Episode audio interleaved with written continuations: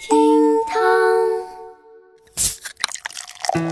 厅堂微博报给生活加点料。各位好，我是小雨。最近我在思考一个问题，你看现在很多年轻人都喜欢喝咖啡，这咖啡的做法吧，就是把烘焙过的咖啡豆碾成沫，倒入水中，再过滤出来。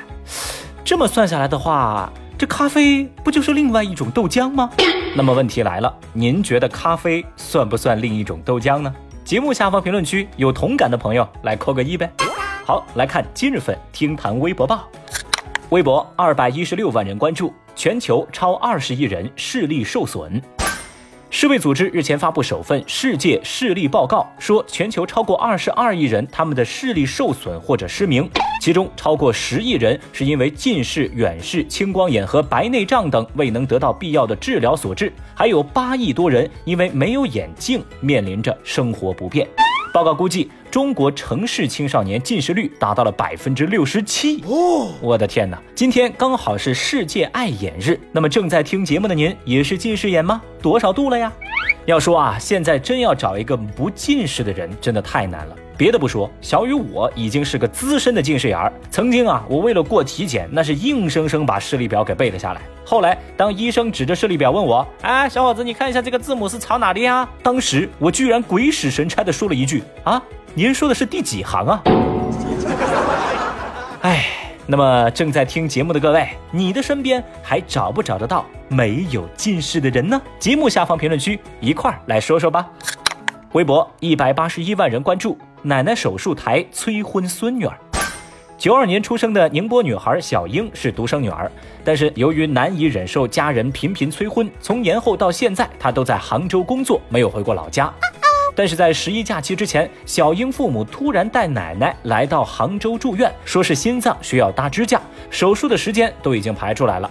但是呢，奶奶死活不肯上手术台，除非小英答应她一个要求，那就是带你的男朋友过来给我见一面。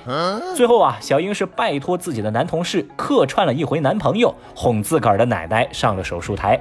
这小英的遭遇啊，得到了微博网友的广泛同情。有人感慨说，现在催婚那是催出了新高度；有人则说啊，亲情绑架最为致命。还有经验人士称，盲目催婚不如帮子女调整择偶观。以前呢，这个催婚是夺命连环问，现在直接以命相搏了吗？哎呦，这么刚猛的催婚，真是有点吓人呐。当然了，老人家的想法呢，其实我们也可以理解啊。我是觉得呢，顾全亲情和个人幸福并不对立，我们可以想办法让老人家明白，结婚并不意味着永远的幸福，不结婚也不意味着失败和不幸。独身主义也有自己的精彩吗？努力让自己的生活变得更好，家庭和睦，相亲相爱，我觉得这个呀就足够了。微博一百六十七万人关注，粉丝凭瞳孔倒影找到偶像住所。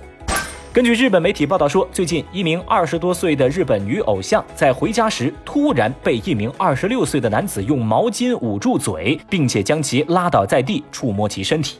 该男子自称是受害人的粉丝，他是通过了偶像的自拍照片里。瞳孔里头那个建筑的倒影，推断出了偶像平时爱去的车站，并且蹲点儿锁定了偶像的住处，最后又通过偶像公开动画当中的阳光方向以及窗帘的位置，确定了偶像具体居住的房间。我的天哪！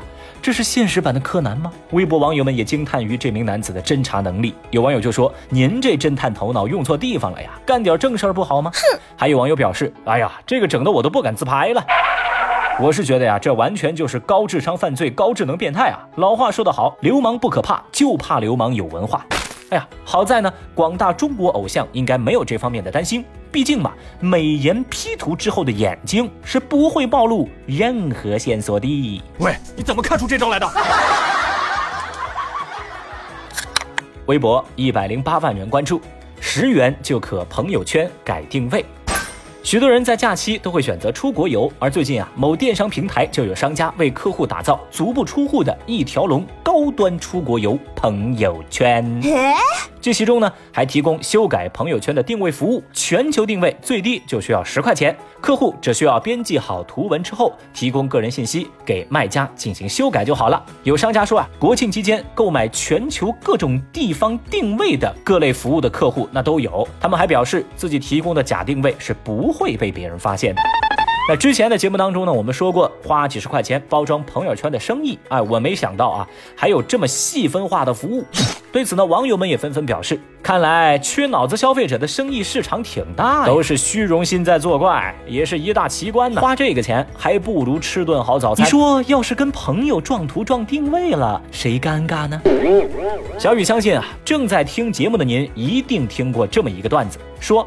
今天下楼买东西，看到了一个朋友，大家默契的没有打招呼，假装没有看见。毕竟啊，咱都是有朋友圈的人。这个时间他应该在拉斯维加斯，而我应该在马尔代夫。话说，我是真真没想到，这段子居然成真了。老这么说话，咱们以后还能不能一起玩耍？好了，以上就是今日份厅堂微博报。如果您觉得咱这个节目还有点意思，欢迎您点击订阅。拜拜。